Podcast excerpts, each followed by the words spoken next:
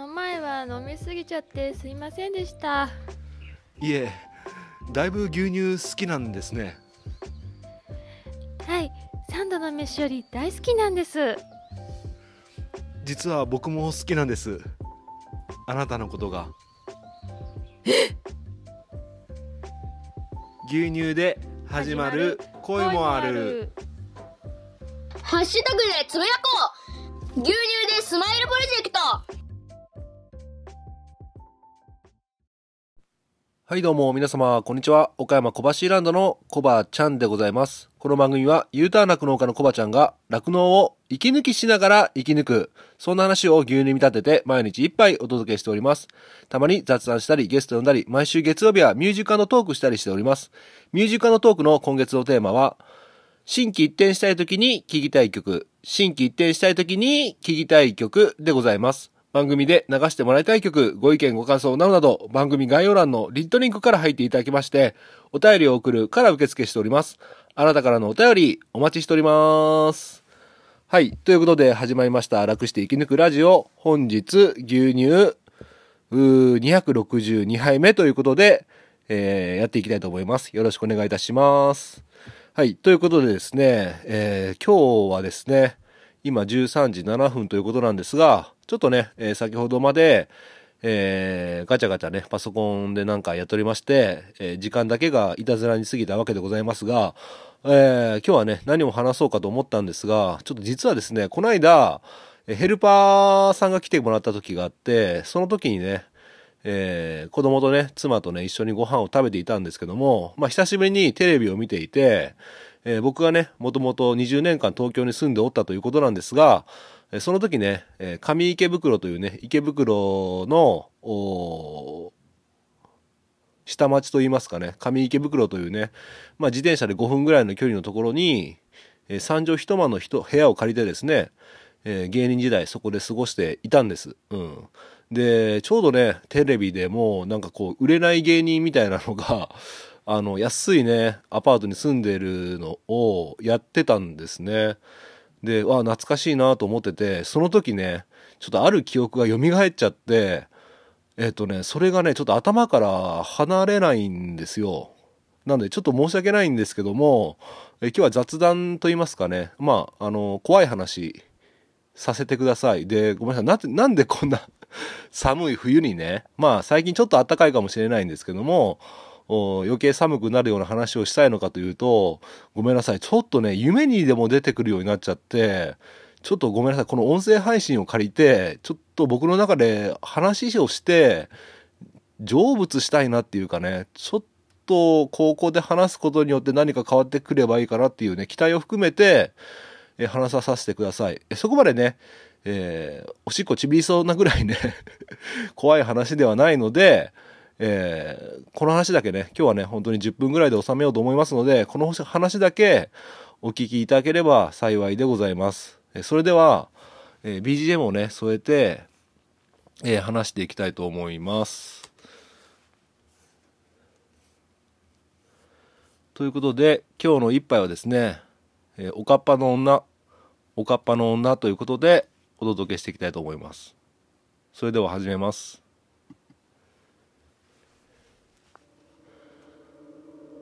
えっ、と、ちょうどね、25歳の時、えー今がね、45歳なので、ちょうど10年前の話になります。えーその時ですね、え僕は、えーバリバリの売れない芸人をやっておりました。で、最初はね、あの富士見台っていうね、駅の、何線だったかな？西武池袋線だったかな？違ってたらすみません。そこに住んでいたんですけども、家賃が7万円ほどで、とても生活ができなかったので、えっ、と、本当に住んで2年ぐらいで、上池袋に、池袋の下町の上池袋にある、吉田荘というね、あのーアパートというか、アパートとも言えないような3畳一間で、えー風呂なし、共同キッチン、共同トイレの場所に住んでおりました。で、家賃がね、えー当時、えー1万5千円というね、めちゃめちゃ安い家賃で、えー入りました。だから最初管理費とか修繕費とかあったかな？もうそれもなかったかもしれないですね。もう5万円ぐらいで全部の手続きが済むような内容だったと思うので、うん、本当に激安のアパートだったんですね。まあそのアパート自体はねあのー1階が大家さんが住んでいて、え2階に8確かね8部屋部屋があったんですね。うん。でその部屋のどこの場所に僕の部屋があったかというと2階に上がる外の階段があるんですけどもその階段を登ってすぐの部屋。なので階段をね上り下りしてる人の姿が僕の部屋のすりガラスだったんですけどすりガラス越しに、えー人の姿が見えるというね で本当に安いアパートだったのでまあ、アパートというか家、家を改造したような感じでね、2階に8部屋あったんで、本当に薄い壁でね、まあ、例えば隣の人が彼女を連れてきて、夜ね、変なことをしていると、その音も丸々聞こえちゃうようなね、そんな部屋に住んでおりました。で、その時、えー確か芸人をやっていて、毎月ね、ライブが確かね、うん、その時は3回ぐらいですかね、本当に売れてない芸人なんで、もうそれこそね、ギャラなんかね、全くなし、あっても500円とかね、えーそんな芸人生活をしながら、その安、安い宿、宿じゃないけど、そこに三畳一間のね、アパートに、えー帰って寝泊まりしていたわけでございます。で、まあ最初はね、僕なんかファンなんかいるはずもなくやっていたんですけども、まあね、こんな僕でもね、えーちょっとずつね、ファンというかね、応援してくれてる方が増えてきました。で、いつ頃だったのかな？気づけばね、まあある固定ファンができたんです。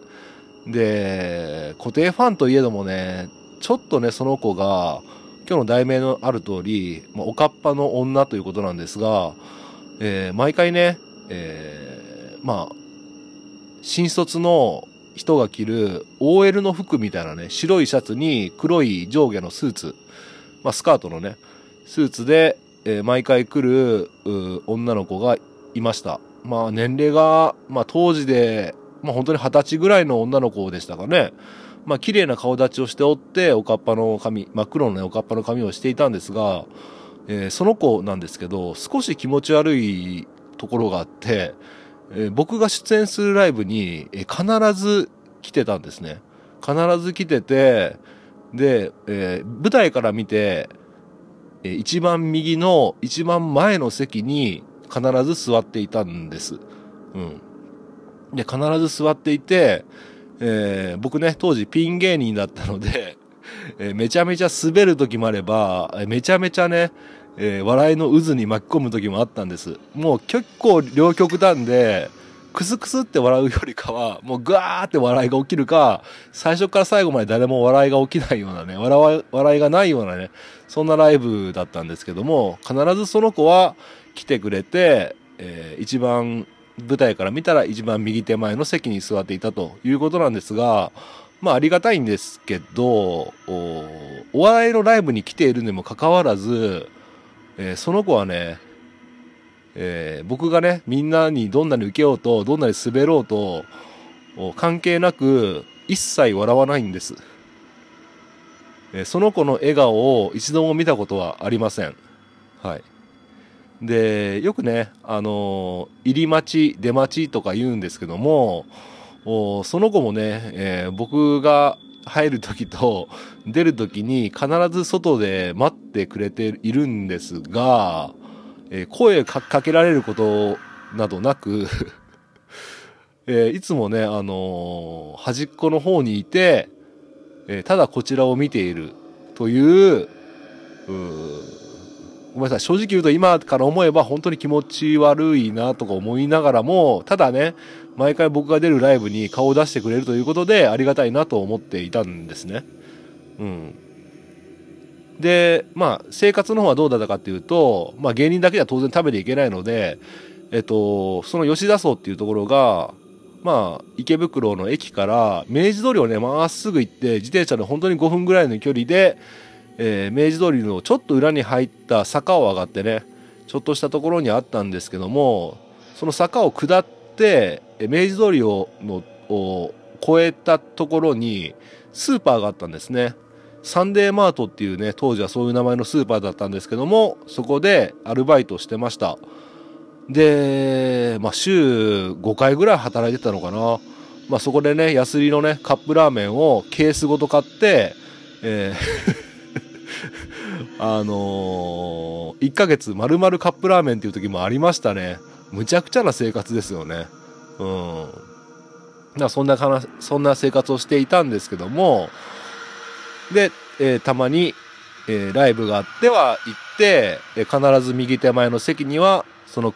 おかっぱの女の子が座っておると。一切笑わないと。なんか気持ち悪いなというふうに思ってたんですね。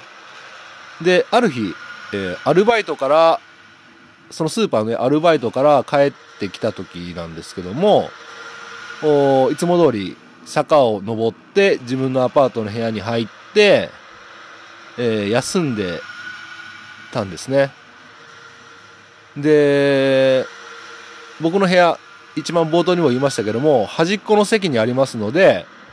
えっと、端っこの席じゃない、端っこの部屋なので、階段で登ってくる人とか降りる人が、大体ね、どの人か分かるようになっちゃったんですよ。例えば、まあ、一番端っこ、僕より一番遠い部屋にいた人は、一番、えートイレに近い、えー部屋の人なんですけど、そこの人は結構、太ってる方で、で、いつもゲームをしててね、ゲーマーなんですけども、いつもね、ゲームで負けたら、うわーって騒いでるような声が、えー吉田荘の2階に響いてたんですけども、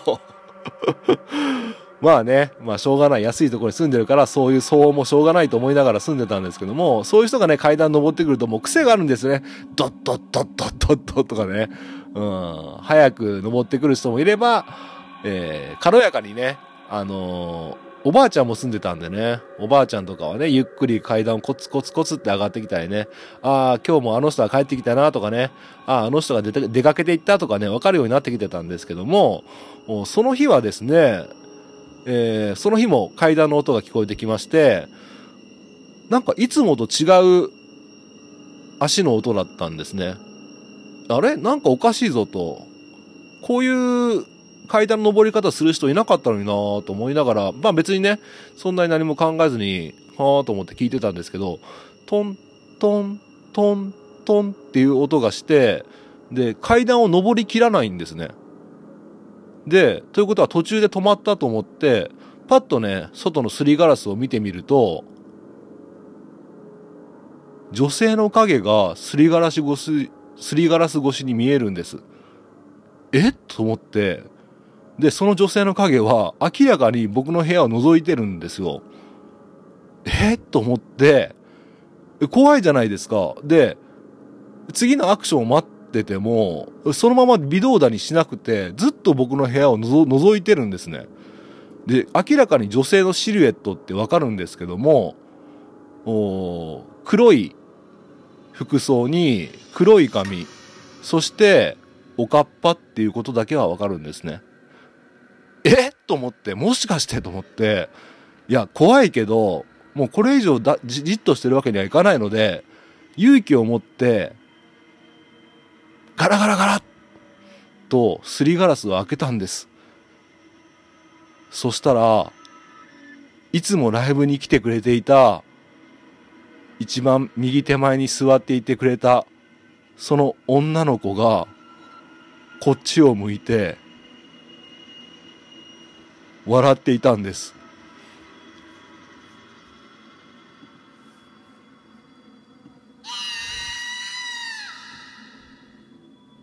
それで、僕、うわーって、うわーってちょっと後ろにのけぞっちゃって、えー、と思って、えーでもこっちを見て笑ってるんですよ。うわーと思って、あの、自分の部屋のドアを開けて、で、なんとかしなきゃと思って、とりあえず外に出たんですね。そしたら、その女の子、いなくなってたんですよ。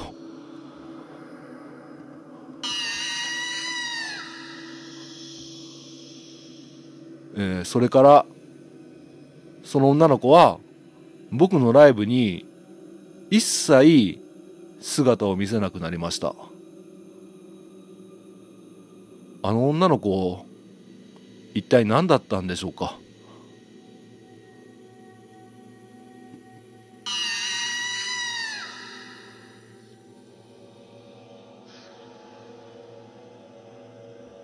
以上です。ということで、えー今の話がね、僕の頭の中でここ最近ぐるぐるぐるぐる回ってて、ついにはね、夢に出たということで、え正直ね、今窓ガラスとかをね、見るのがちょっと怖いんですね。えーで、僕の部屋自体が2階の階段の上にあるので、階段を登ってくる音とか聞こえても少し怖いんです。大体お母さんとか妻なんですけども、うん。いや、でも今話して少しだけね、すっきりしました。まあ、ということで、えー普段笑わない僕のファンだった女の子、僕の部屋を、何かしらの情報をつかんで嗅ぎつけまして、えー僕の部屋の前に、前のすりガラスに立って、えー笑っていた。そして、それから姿を見せなくなった。というお話でした。ありがとうございました。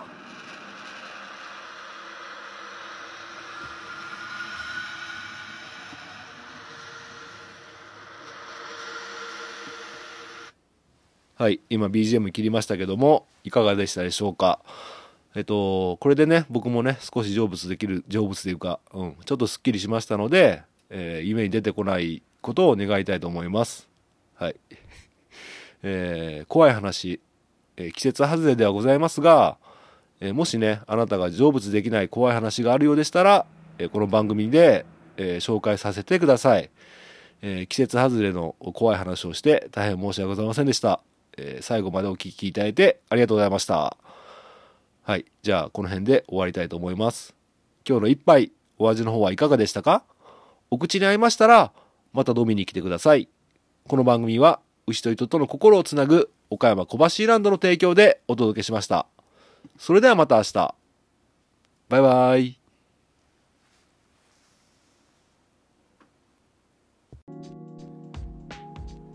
この間は変なこと言っちゃってすいませんでしたいいえ、気にしないでください。ああああのーこ今度よかったら牛乳風呂一緒に行きませんか？はい。ちょうど私も行きたいと思ってたんです。本当ですか？あのー混浴ですけど牛乳で始まる恋もあるハッシュタグでつぶやこう。牛乳でスマイルプロジェクト。